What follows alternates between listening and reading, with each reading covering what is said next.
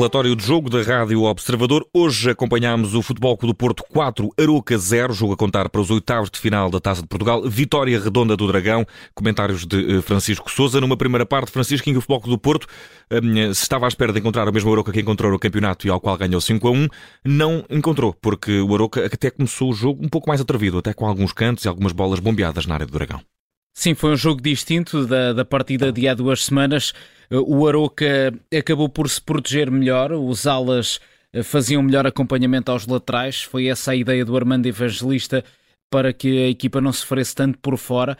Ainda assim, o Porto foi somando algumas chegadas, eh, em particular pelo lado direito, ora com João Mário, ora com Otávio, bastante ativos. Mas depois o Soro baixava muitas vezes para fazer o acompanhamento ao Gabriel Verón, junto dos centrais, e deixava a equipa do Porto em dificuldades para finalizar as jogadas. Daí essa meia hora inicial do encontro não ter sido muito produtiva do ponto de vista da criação ofensiva para a equipa de Sérgio Conceição. O Aroca até entrou, como dizias, eh, personalizado, teve ali situações de, de bola parada interessantes, só que depois disso foi tendo dificuldade para, para chegar também com superioridade ao último terço e não causou grandes problemas ao Cláudio Ramos. O primeiro golo surge por volta da meia hora, uma recuperação de bola do Porto já em cima do, do meio campo do Aroca, a jogada desenvolve-se rapidamente e sai passe do Uribe para o Medi Taremi, que foi muito inteligente, eh, uma vez mais, na forma como construiu eh, a assistência para o Galeno, que se desmarcou bem nas costas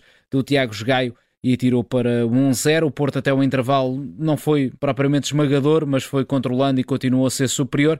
Na segunda parte, diria que, uma vez mais, foi um Porto eh, à procura do segundo gol sem forçar em demasia, até que chegou depois de uma jogada trabalhada de forma paciente e com nova grande assistência de Taremi para Tony Martinez, desta vez eh, também reivindicar um lugar na equipa, marcou um golo e a partir daí diria que o, o Aroca se desmoronou completamente de, do ponto de vista psicológico, do ponto de vista também das hipóteses reais de discutir o encontro. Quatro minutos envolvidos, o Tony Martínez bisou depois de um cruzamento do João Mário, que acaba por ter participação em todos os golos na segunda parte, com, com duas assistências, esteve também na origem do segundo golo, e portanto mais Porto, um Aroca e um Armando Evangelista em particular a pensar já no jogo do, eh, do campeonato no, no fim de semana e a partir daí eh, foram muitas as oportunidades. O Porto chegou a esta vantagem definitiva de 4-0, podia até ter feito mais golos, acabou por ser uma segunda parte muito tranquila. Futebol do Porto que teve um dos principais trufos em eh, Tony Martínez, que entrou na segunda parte logo um, a abrir, uh, contra alguma surpresa nossa, que achávamos que Sérgio Conceição ia esperar um pouco até a mexer na equipa, mexeu logo de saída e também com resultados imediatos a trico o primeiro para o jogador espanhol ao serviço do do Porto, uma belíssima exibição, considerado o homem do jogo. Concordas? Sim, considero o homem do jogo Parece-me que hum, Tony Martínez hum, foi muito produtivo hoje. Curiosamente, frente ao Aroca no campeonato, ele entrou e denotou alguma ansiedade na busca pelo golo, saindo do, do banco. Hoje pareceu mais confiante, tranquilo e aproveitou bem a oportunidade. Tinha 45 minutos, a equipa ainda estava com uma vantagem mínima, um cenário diferente do jogo do campeonato que acabou por ser mais facilitado logo na primeira parte. Hoje, o espanhol, depois de marcar o primeiro gol, também se sentiu. Uh, logo uh, diferente na forma como, inclusivamente, partia para as jogadas, como conseguia uh, entrar sempre no melhor espaço e como se conseguia igualmente também coordenar com os colegas eh, de equipa. Foi uma excelente prestação a provar uma vez mais que, pese embora tenha um rendimento irregular, continua a ser uma alternativa credível e importante para Conceição. E que eh, entra sempre em campo com enorme motivação, algo que também uh, faz com que vá merecendo algum carinho por parte dos adeptos do Futebol do Porto. Lá do Futebol do Porto houve também uh, nota para a entrada de Pep, que está de regresso à competição nacional depois do Mundial, depois da lesão frente a Marrocos. Nada que envolva pernas, que é sempre aquilo que preocupa mais no futebol, mas recuperado dessa lesão, desse osso partido no braço e com grande aplauso, apesar do estádio não estar cheio, sonoro para a Pep, que não vai perder lugar nesta equipa, Francisco, ou vai?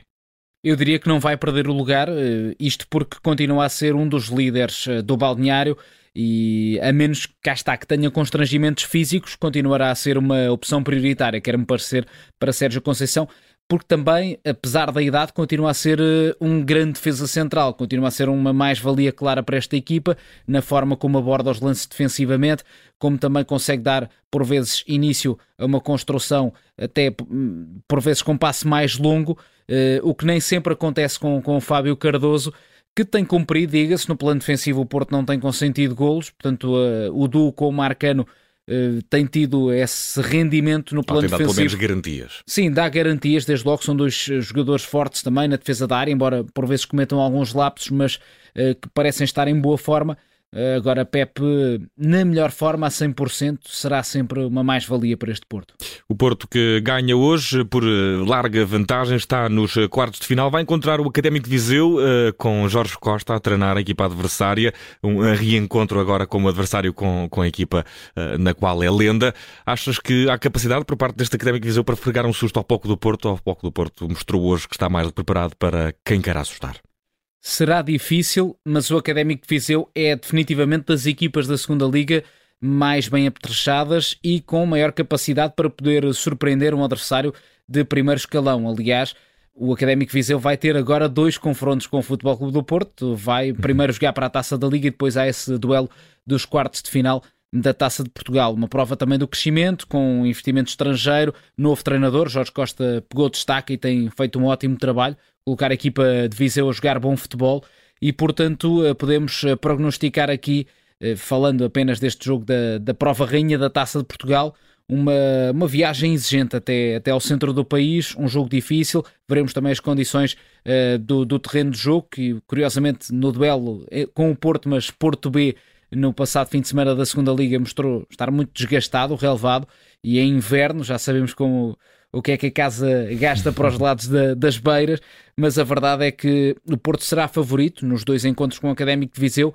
mas este pode ser um adversário, em particular jogando em casa, eh, complicado, sobretudo também pela qualidade que apresenta no momento ofensivo. E na noite de hoje, no Dragão, o que é que foi para ti o mais negativo, Francisco?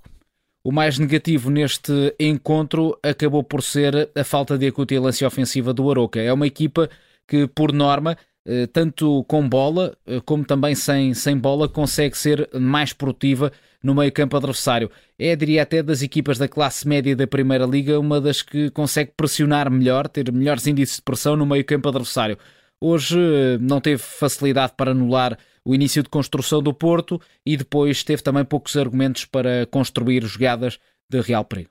E em sentido contrário, eh, para fechar em nota de beleza, o que foi mais positivo nesta noite no Estado do Dragão, Francisco? Difícil escolher, mas porque já falámos no Tony Martinez, que foi definitivamente o homem do jogo, eu diria que hum, há aqui que destacar a classe de Meditaremi no serviço para os uh, dois primeiros golos.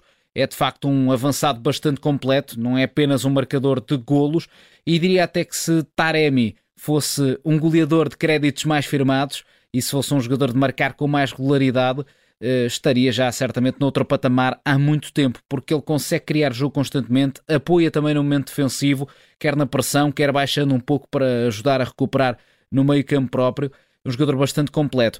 Posso também destacar já agora jogadores, rapidamente, que uh, têm aproveitado o espaço para progredir nesta equipa, nomeadamente os dois laterais, o João Mário, uh, que hoje está em três golos e é um jogador claramente vocação ofensiva. Se defensivamente tem mais problemas, sobretudo no 1 para 1, no controle das costas, ofensivamente é um jogador que desequilibra muito. Vendel tem vindo também a ganhar confiança do ponto de vista defensivo, depois de alguns jogos erráticos, eh, cresceu nesse sentido e continua a apoiar com, com qualidade e critério o ataque. E claro, o Tony Martinez também merece esse destaque, já tínhamos falado dele, porque nem sempre é eh, um jogador querido eh, dos adeptos do Porto, mas a verdade é que eh, correspondeu da melhor maneira esta noite. E Francisco Souza está feito entregue o relatório de jogo de mais um encontro, oitavos de final da Taça de Portugal, Porto 4, Aroca 0. Esperamos eh, contar contigo mais vezes neste ano de 2023. Ainda não tinha visto este ano, por isso um bom ano, Francisco, e até à próxima. Igualmente.